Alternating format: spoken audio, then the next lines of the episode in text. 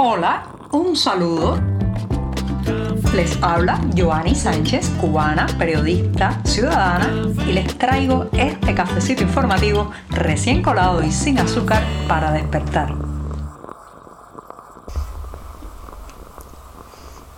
Martes nublado y muy húmedo aquí en la capital cubana, donde también han bajado un poco las temperaturas. Así que estamos con abrigos, chaquetas y protegiéndonos de la llovizna que llega de vez en cuando. Pero eso sí, con una taza de café amargo y recién colado como esta que tengo ahora en la mano para darme el sorbito de este martes 21 de marzo de 2023. Así que voy con este primer buchito del día.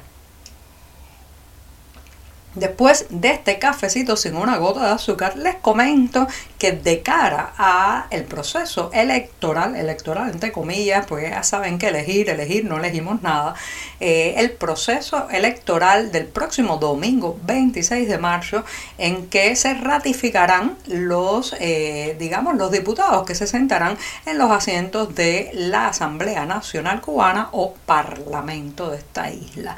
Bueno, pues de cara a ese proceso, el oficialismo se ha lanzado a una estrategia que va desde disminuir los apagones, así que aguántense que lo que vendrá después de ese 26 de marzo probablemente sean larguísimas y larguísimas horas de oscuridad y sin energía eléctrica. Pues se han lanzado a disminuir los apagones, a poner puntos de ventas de alimentos un poco más baratos que eh, la media o eh, tratando de dar una imagen de que la inflación ha logrado frenarse, de que los precios de los alimentos podrán moderarse en las próximas semanas cuando todo se trata, señoras y señores, de pura mascarada, maquillaje para ver si la gente asiste a las urnas. Recuerden que los activistas cubanos han hecho una amplia eh, campaña con la promoción de la abstención, que sea una manera de enviar un mensaje al régimen. Y no es descabellada para nada esta campaña, porque recuerden que en los últimos procesos electorales el no asistir a las urnas ha sido una manera de enviar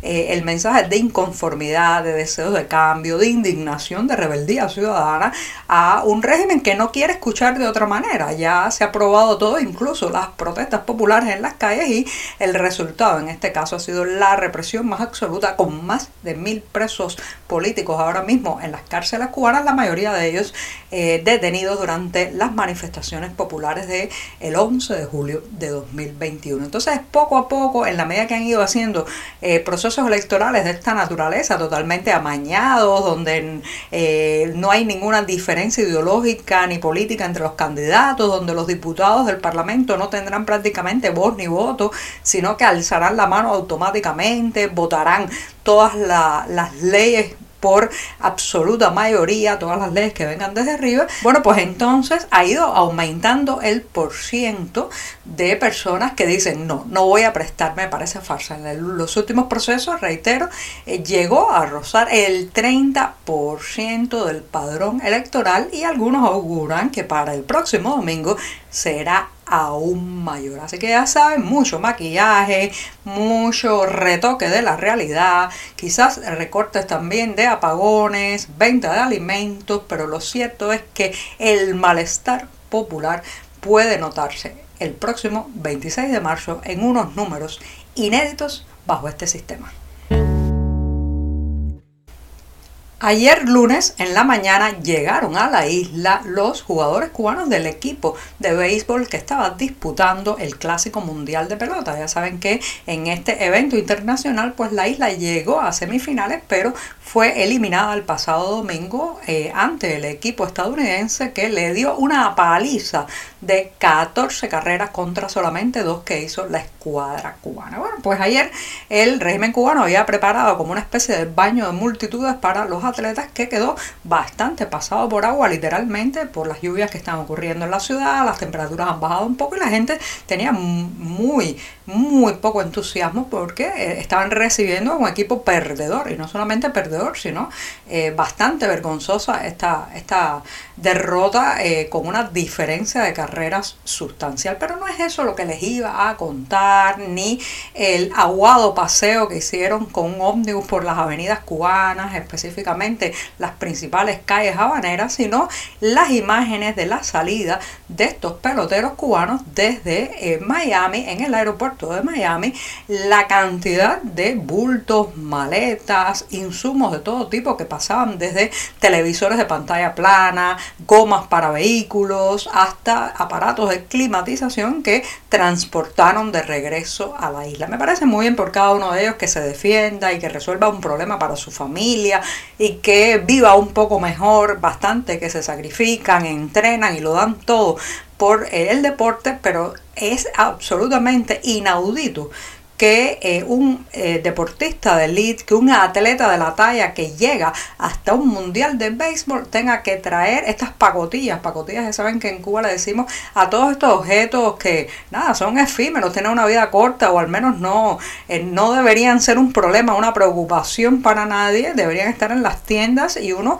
cuando lo necesita, lo quiere o tiene el dinero, va y lo compra. Bueno, pues estas pacotillas se convierten muchas veces en la obsesión de los deportistas cubanos cuando salen por porque simplemente en su país, con su salario, con los recursos que tienen no los pueden comprar. O están muy caros, o no lo hay, o no le toca, o hay paranoia de comprarlos aquí que después uno quede eh, apuntado en una lista de, de nuevo rico o algo así. Entonces es un poco penoso ver a estos deportistas acarreando cosas que nadie acarrea en el mundo para transportar a su país, eh, aparatos aéreos climatizados, eh, gomas de carro. Es, muy penoso. Usted se imagina a un pitcher japonés trayendo o llevando a Japón unas gomas de vehículos, una, una, un televisor moderno, un, un llamado split para refrescar su casa. Eso a nadie se le ocurre, ¿verdad? Porque los deportistas cubanos siguen en la indigencia que tienen que salir a comprar fuera lo que aquí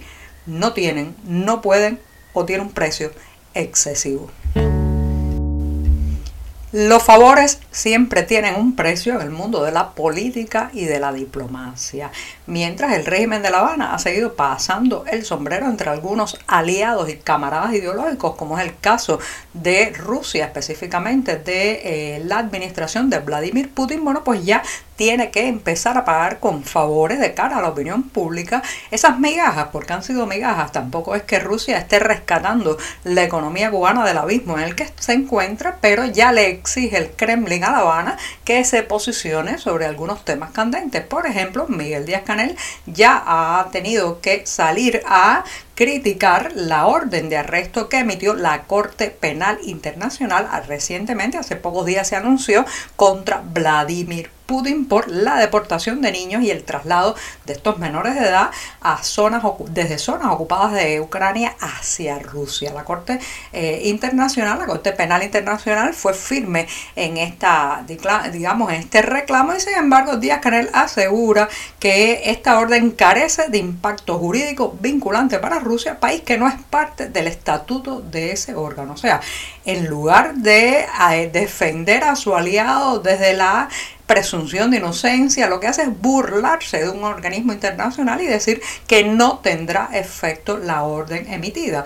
Díaz Canel además consideró que la medida no contribuye a una solución diplomática seria, constructiva y realista a la actual crisis en Europa. Señoras y señores, ¿qué hacemos nosotros? ¿Qué hace esta isla? ¿Qué hace esta nación colocándose al lado de Vladimir Putin en lugar de ponerse al lado del pueblo ucraniano, de los niños ucranianos que han sido raptados, secuestrados y trasladados a territorio ruso? Es que esto es inverosímil porque es absolutamente contradictorio con el discurso de no injerencia, de soberanía, de respeto de la eh, nación pequeña, de rechazo a imperios como el imperio ruso cuando eh, pues digamos invaden otros territorios. Esto es absolutamente contrario a ese discurso. Sin embargo, está Díaz Canel aplaudiendo a Putin y reclamándole o criticando a la Corte Penal Internacional. En fin de cuentas, así paga los favores.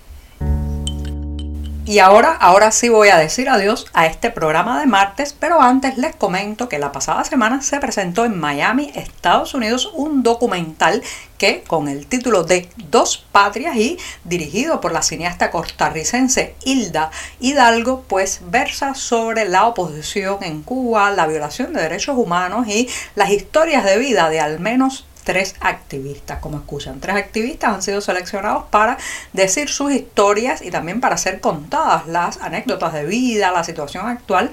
Y entre ellos está Aymara Nietos Muñoz, que actualmente está encarcelada.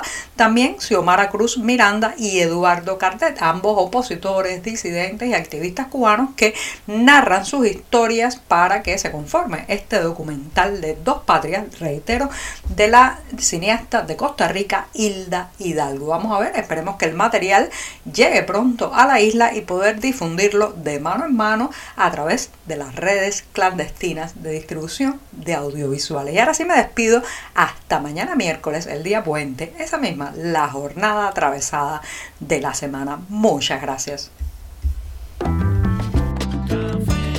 Por hoy es todo. Te espero mañana a la misma hora. Síguenos en 14medio.com. También estamos en Facebook, Twitter, Instagram y en tu WhatsApp. No olvides, claro está, compartir nuestro cafecito informativo con tus amigos.